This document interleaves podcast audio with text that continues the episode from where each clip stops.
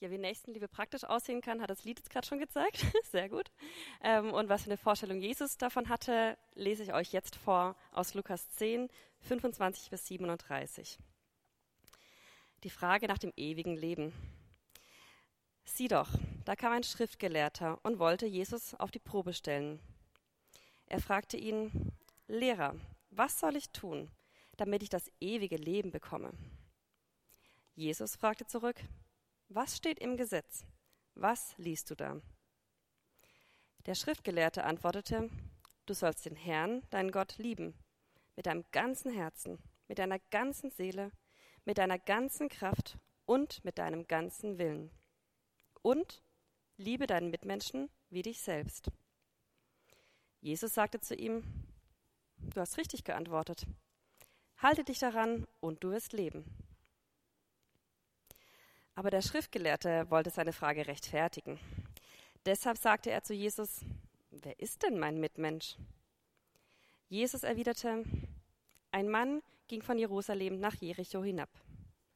Unterwegs wurde er von Räubern überfallen. Die nahmen ihm alles weg, auch seine Kleider, und schlugen ihn zusammen. Dann machten sie sich davon und ließen ihn halb tot liegen. Nun kam zufällig ein Priester denselben Weg herab. Er sah den Verwundeten und ging vorbei. Genauso machte es ein Levit, als er zu der Stelle kam. Er sah den Verwundeten und ging vorbei. Aber dann kam ein Reisender aus Samarien dorthin. Als er den Verwundeten sah, hatte er Mitleid mit ihm. Er ging zu ihm hin, behandelte seine Wunden mit Öl und Wein und verband sie. Dann setzte er ihn auf sein eigenes Reittier, brachte ihn ins Gasthaus und pflegte ihn. Am nächsten Tag holte er zwei Silberstücke hervor, gab sie dem Wirt und sagte, Pflege den Verwundeten. Wenn es mehr kostet, werde ich es dir geben, wenn ich wieder zurückkomme. Was meinst du, wer von den dreien ist dem Mann, der von den Räubern überfallen wurde, als Mitmensch begegnet? Der Schriftgelehrte antwortete, der Mitleid hatte und sich um ihn gekümmert hat. Da sagte Jesus zu ihm, dann geh und mach es ebenso.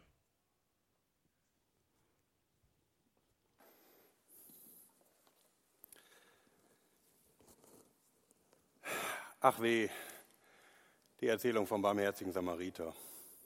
Schon wieder. Ist Perikopenordnung, aber die kennen wir doch eigentlich. Die haben wir schon so oft gehört. Die besingen wir, es geht um Nächstenliebe, es geht um Gottesliebe. Eigentlich wissen wir doch alles davon. Die Erzählung vom barmherzigen Samariter ist wahrscheinlich neben der Erzählung vom verlorenen Sohn eine der bekanntesten Erzählungen des Neuen Testamentes. Ich habe zwölf Jahre in der Diakonie gearbeitet und Sie dürfen mal raten, welcher Text beim Mitarbeiterjubiläum, Bewohnerjubiläum, Festakt und, und, und vorkam. Und ständig stand die Diakonie da und sagte, wir sind der Samariter. Und ich dachte, nee, ihr seid der Wirt. Wie dem auch sei. Ich vermute, die meisten von euch, von uns kennen diesen Text, diese Erzählung aus dem Neuen Testament. Und die meisten von uns kennen auch die Moral dieser Geschichte. Liebe deinen Nächsten. Und jetzt haben wir das Glück, dass wir in einem reichen Land sind, aber damit auch gleich die Verantwortung, dass wir den Nächsten, denen es eben nicht so gut geht, doch irgendwie nahe kommen müssen.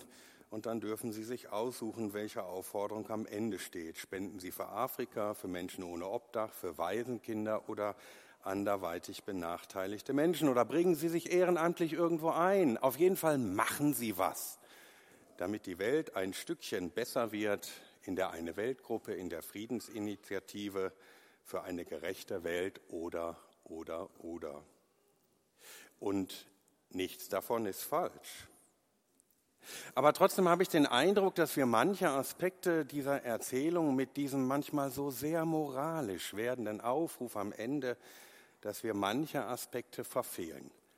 Und deswegen möchte ich heute einmal schauen, ob es andere Aspekte gibt in dieser Erzählung, und möchte Sie einladen, mit auf den Weg zu gehen. Genauer drei Aspekte und deswegen ist die Predigt in drei Teile geteilt.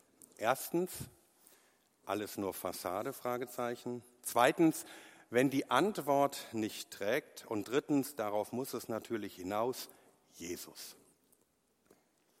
Fangen wir in der üblichen Reihenfolge an. Erstens, alles nur Fassade? Fragezeichen. Da kommt ein Schriftgelehrter und stellt Jesus eine Frage und stellt ihn damit auf die Probe. Das kennen wir auch aus anderen Geschichten. Ne? Jesus, wie ist das mit der Tempelsteuer? Sollen wir was geben und so fort? Sie kennen diese Erzählungen. Lehrer, was soll ich tun, damit ich das ewige Leben bekomme? Das ewige Leben. Was muss ich tun? Ich habe keine Ahnung, was der Schriftgelehrte jetzt eigentlich von Jesus erwartet hat, irgendeine besondere Antwort, die noch kein anderer gegeben hat. Aber was deutlich wird, ist, Jesus durchschaut das. Er durchschaut, dass es da um eine Probe geht, um eine Prüfung sozusagen. Und er macht das Pfiffigste, was man machen kann. Er gibt die Frage zurück, ja, was sagt denn die Schrift dazu? Du bist ja Schriftgelehrter, sag mal was dazu. Natürlich weiß ich das, ich bin ja Schriftgelehrter. Ne? Und natürlich kennt dieser Schriftgelehrte die richtige Antwort. In Kurzform lautet sie, du sollst Gott lieben und du sollst deinen Nächsten lieben. Bis hierhin also null Überraschung, denn der Schriftgelehrte zitiert lediglich, was alle gläubigen Juden damals wussten. Der erste Teil der Antwort kommt aus dem sogenannten Schma Israel, dem Glaubensbekenntnis. Der zweite Teil der Antwort ist eine Ergänzung aus dem dritten Buch Mose. Und beides zusammen, so hieß es damals, erfüllt das Gesetz. Und wer das Gesetz erfüllt, na, kommt, der kriegt das ewige Leben. Damit, so weiß der Schriftgelehrte, wie es geht, und Jesus weiß es natürlich auch. Vordergründig könnte man also sagen, ist diese Geschichte nach drei Versen erledigt. Eigentlich ist alles klar. Der Schriftgelehrte kennt die richtige Antwort, Jesus kennt sie auch. Eigentlich könnte hier das Gespräch enden. Tut es aber nicht. Warum? In seinem Buch Emotional gesunde Nachfolge beschreibt Peter Scazzero oder vielleicht englisch ausgesprochen Peter Scazzero, ich habe keine Ahnung, wie er nach 17 Jahren des engagierten Glaubenslebens in eine tiefe Krise stürzt. Er war leitender Pastor einer zahlenmäßig wachsenden, also nach unseren Gesichtspunkten, so bewerten wir manchmal, vermute ich mal, nach unseren Gesichtspunkten einer erfolgreichen Gemeinde in New York, in Big Apple, mitten im Säkularen. Die Gemeinde hieß New Life Fellowship. Was ihn in die Krise stürzte, war die Feststellung, dass in seiner Gemeinde offensichtlich ganz viel richtig lief, denn die Leute kamen ja. Und alles mutete so christlich an. Und seine Gemeinde wuchs über die Maßen. Und was ihn so schockiert hat, ist, dass er feststellen musste, dass ihm trotz seines eigenen Glaubens, und er sprach davon, dass er einen tiefen Glauben hatte, er war geprägt, evangelikal geprägt, tiefer Glaube von zu Hause sozusagen schon mitbekommen, und trotz dieses tiefen Glaubens waren ihm Gefühle wie Neid, Missgunst, Zorn, nachtragendes Verhalten, Unversöhnlichkeit, Unbarmherzigkeit, hattest du eben im Gebet mit erwähnt, das war ihm nicht fremd. Er kannte das von sich selbst. Es gehörte zu seinem Alltag. Und er sagte, als Hirte bin ich sozusagen derjenige, der auch ein Stück die Kultur der Gemeinde prägt. Und so fand er diese Gefühle und Verhaltensweisen auch bei seinen Gemeindemitgliedern auch sie blieben davon nicht verschont. Und er stand da und überlegte sich in diesem Moment der Krise, wie kann das sein? Ich lade doch regelmäßig Gott in mein Herz ein. Ich sage doch regelmäßig, er möge an mir arbeiten, er möge mich verändern. Und jetzt stelle ich fest, erfolgreiche Gemeinde, Wachstum, riesengroß, mehrsprachig, mitten in Big Apple, aber offensichtlich gibt es Bereiche, wo ich als führender Pastor von Gott noch gar nicht berührt oder verändert worden bin. Und er stellte zu seinem eigenen Erschrecken fest, dass er ein Leben lebte und eine Gemeinde leitete, die eine perfekte christliche Fassade hervorgebracht hatte, in der die Menschen inklusive seiner selbst, aber oft nur oberflächlich von Gott berührt und verändert wurden. Alles nur Fassade? Fragezeichen. Peter Scazzero kam für sich zu dem Schluss, es geht nicht um das Tun vor Gott, also der Aufruf, spende hier, mache dort, sondern es geht vielmehr um das Sein vor Gott. Denn im Tun kann ich viel von dem, was mich womöglich als Anfrage erreicht, wegtun. Ich tue, ja, aber im stillen Sein vor Gott. Das war für ihn der Ort, wo Gott an ihm wirkt und sich ihm zeigt und ihn verändert. Es geht, wie er sagt, nicht um die fromme Fassade, was wir nach außen darstellen, sei es als Gemeinden oder ich als Mensch, sondern es geht um das, was Gott in uns verändert. Und für sich selbst führte er als Maßstab des geistlichen Wachstums sein Maß an Nächstenliebe an. Er sagte, ich messe jetzt mein geistliches Wachstum daran, wie es mir gelingt, demjenigen, der mir so richtig blöd begegnet, um es mal jetzt noch halbwegs tauglich auszudrücken, wie ich auch dieser Person Liebe entgegenbringen kann. Daran messe ich, wo ich geistlich stehe. Du sollst Gott lieben und deinen Nächsten wie dich selbst.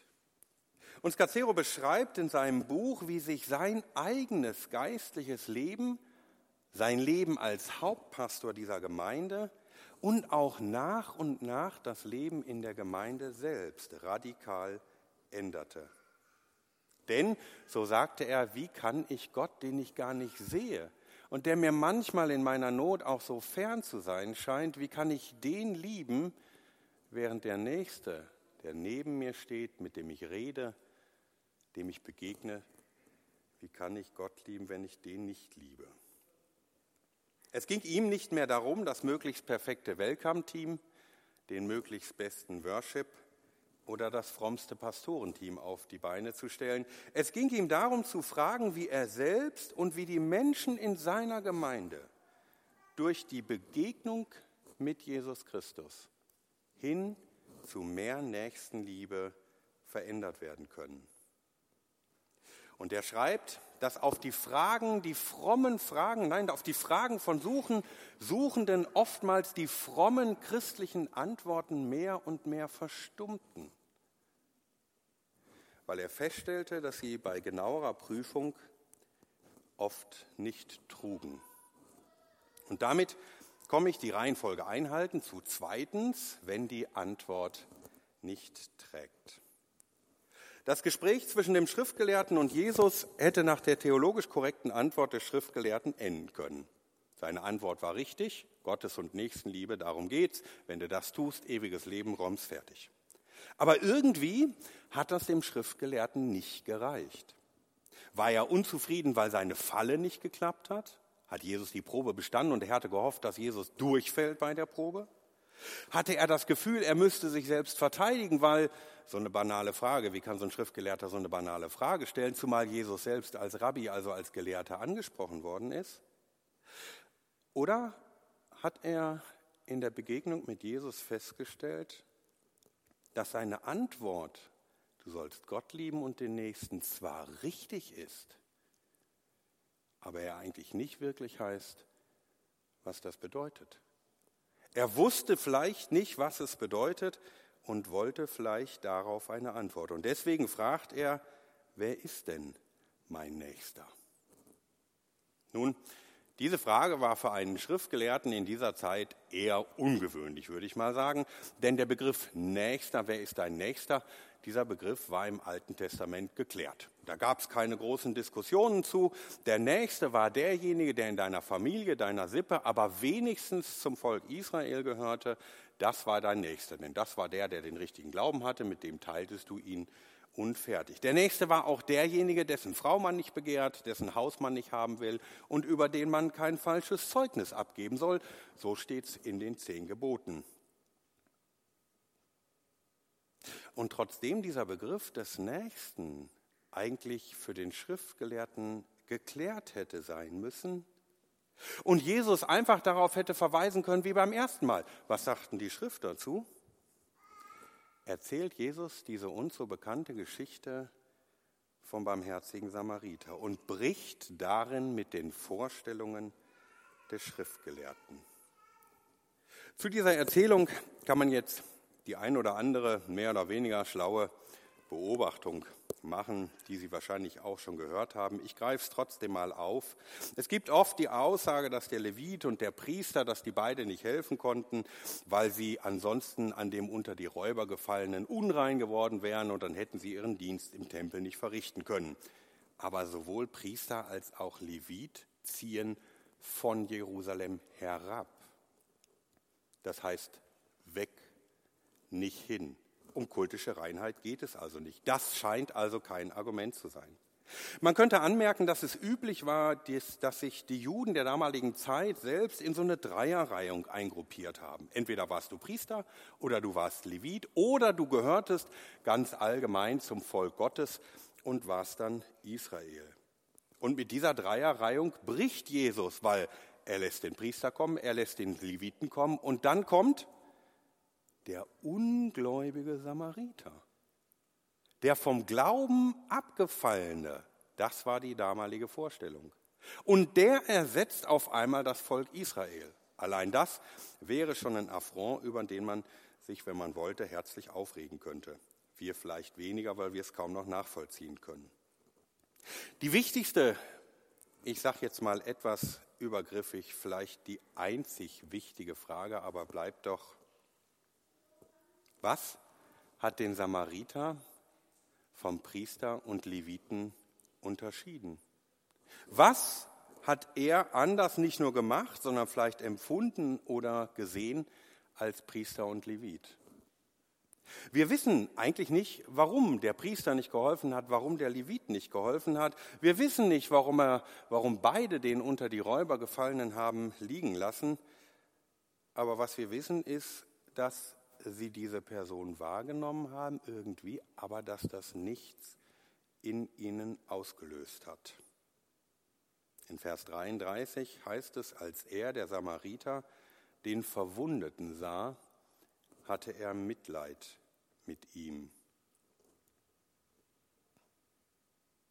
Priester und Levit gingen vorbei, der Samariter aber, der Ungläubige, hatte Mitleid und in seinem Mitleid überwendet er Grenzen, Grenzen, weil der, der da liegt, nicht in erster Linie Jude ist, sondern zuerst Mensch, Mitmensch, wie die Basisbibel den Begriff des Nächsten übersetzt. Und Jesus fragt den Schriftgelehrten, wer von diesen dreien ist dem Mann, der unter die Räuber gefallen ist, als Mitmensch, also als Nächster begegnet?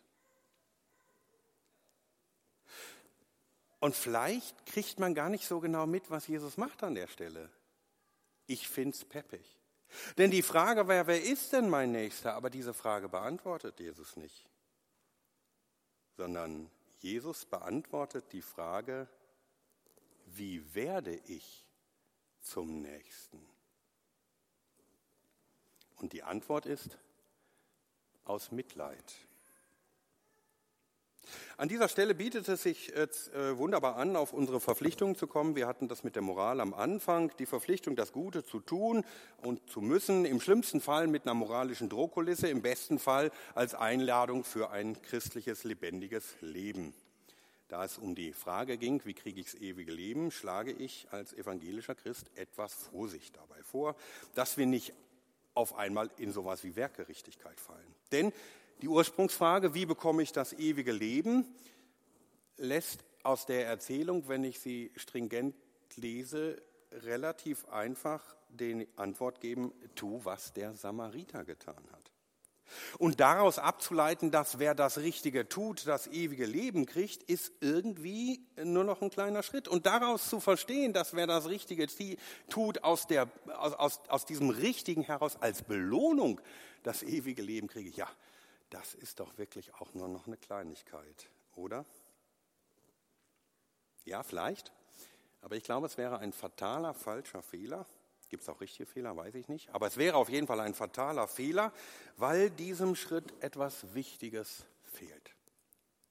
Meine Frau, ich sprach am Anfang davon, dass sie mir ein Gegenüber in allen Lebenslagen ist, auch im Geistlichen, schenkte mir mal ein Bild. Und sie sagte, wenn wir uns anregen lassen, etwas zu tun, dann sollten wir, bevor wir denken, was wir tun und es in der Hand umsetzen, es unser Herz passieren lassen. Oder vielleicht ist es sogar so, dass manches, was wir tun, aus unserem Herzen kommt und nicht aus einer ethisch abgeleiteten Verpflichtung. Denn wenn das Herz fehlt, wenn das Mitleid fehlt, fehlt das Wesentliche. Der Samariter hatte Mitleid. Er war berührt im Herzen von dem, was dem unter die Räuber gefallenen passiert war. Anders offensichtlich als Levit und Priester, die in ihrem Dienst bestimmt, fromm, aufricht, gerade richtig waren und vieles gut machten. Vielleicht aber nur als Fassade? Fragezeichen. Denn offensichtlich sind sie in der Tiefe ihrer Persönlichkeit, wie Peter Scazzero es vielleicht sagen würde, von Jesus, äh, von Gott damals nicht berührt worden. Denn von Mitleid ist bei ihnen nichts zu sehen. Und damit komme ich zu meinem dritten Punkt. Jesus, dahin muss ja in einer evangelischen Predigt auch alles hinauslaufen. Die Fähigkeit zum Mitleid ist nirgends größer angelegt als bei Gott selbst. Er ist der große Mitleidende. In der ganzen Geschichte, in der ganzen Erzählung der Bibel, er schafft den Menschen am Anfang. Der Mensch trennt sich von ihm. Es gibt eine relativ lange Geschichte, wo wir irgendwo angesiedelt sind, hier im letzten Drittel vielleicht oder in der Hälfte, das wissen wir nicht genau. Und am Ende aus Mitleid hat er Jesus Christus geschickt und eröffnet uns die Möglichkeit, wieder zu ihm zu kommen und er wird eine neue Schöpfung schaffen, in der er selbst wieder bei uns wohnen wird. Der große Mitleiden der Bibel ist Gott selbst.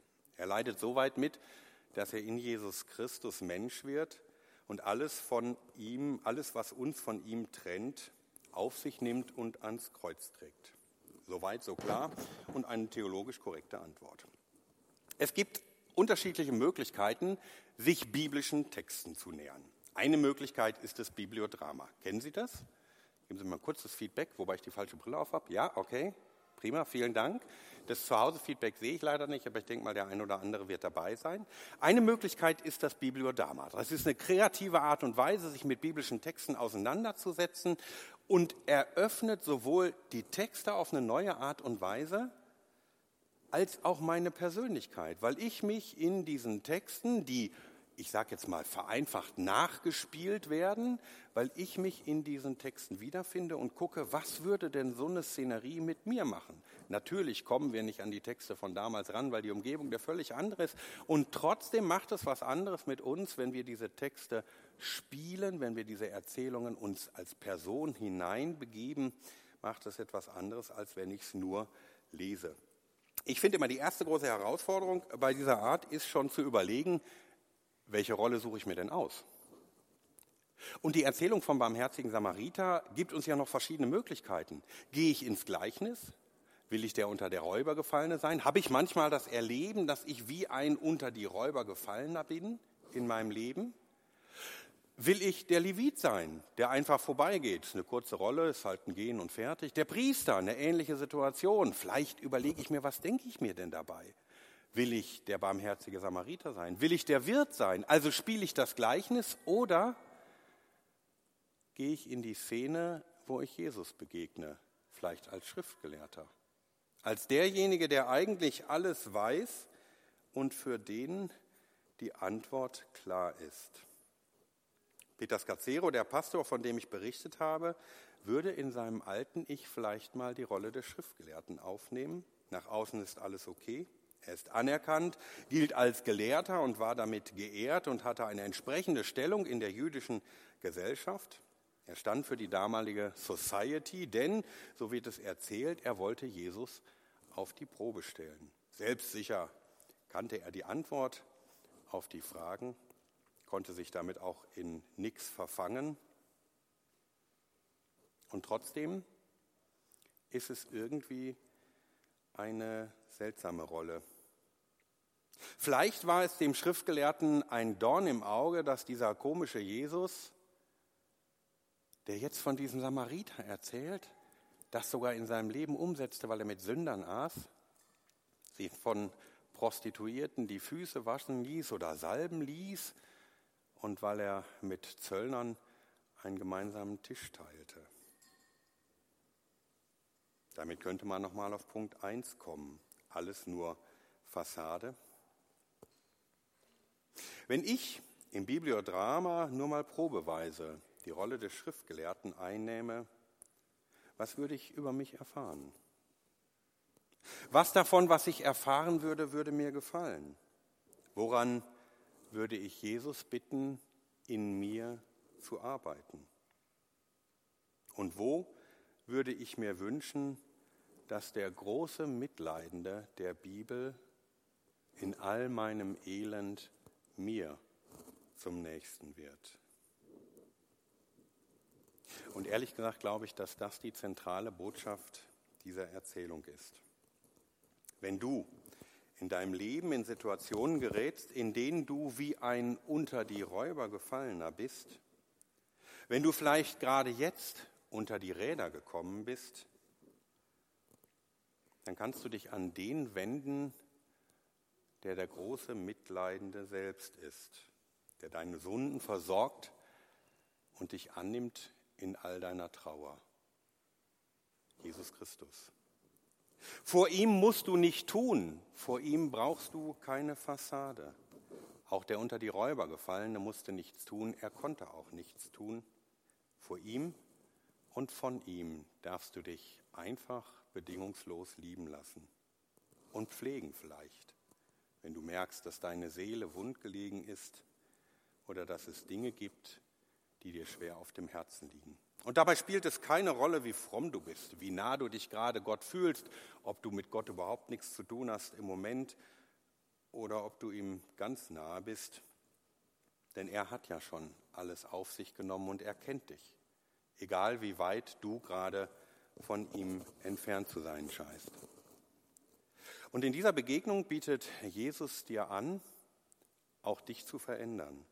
Wenn du Gefühle wie Peter Scazzero kennst, wenn du neidisch bist, wenn du missgünstig bist, wenn du Wut auf deinen Nächsten kennst, Unversöhnlichkeit, wenn du für dich dein Maß an Nächstenliebe zum Maß deines geistlichen Wachstums nimmst und bei genauerer Betrachtung von dem Ergebnis enttäuscht bist, dann kannst du dich einfach im Gebet vor Gott begeben, vor Jesus und ihn bitten, dich zu verändern.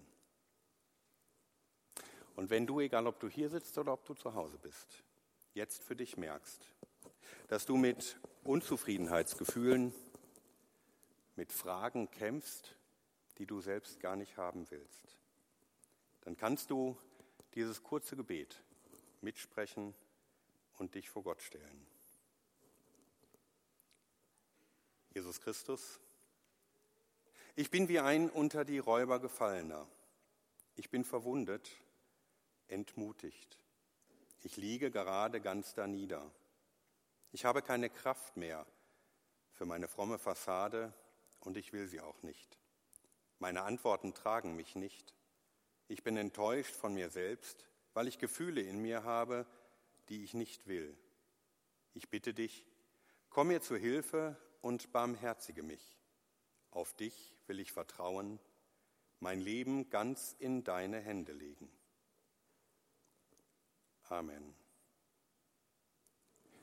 Und der Friede Gottes, der höher ist als alle Vernunft, er bewahre eure Herzen und Sinne in dem Einzigen, der retten kann, das ist Jesus Christus. Amen.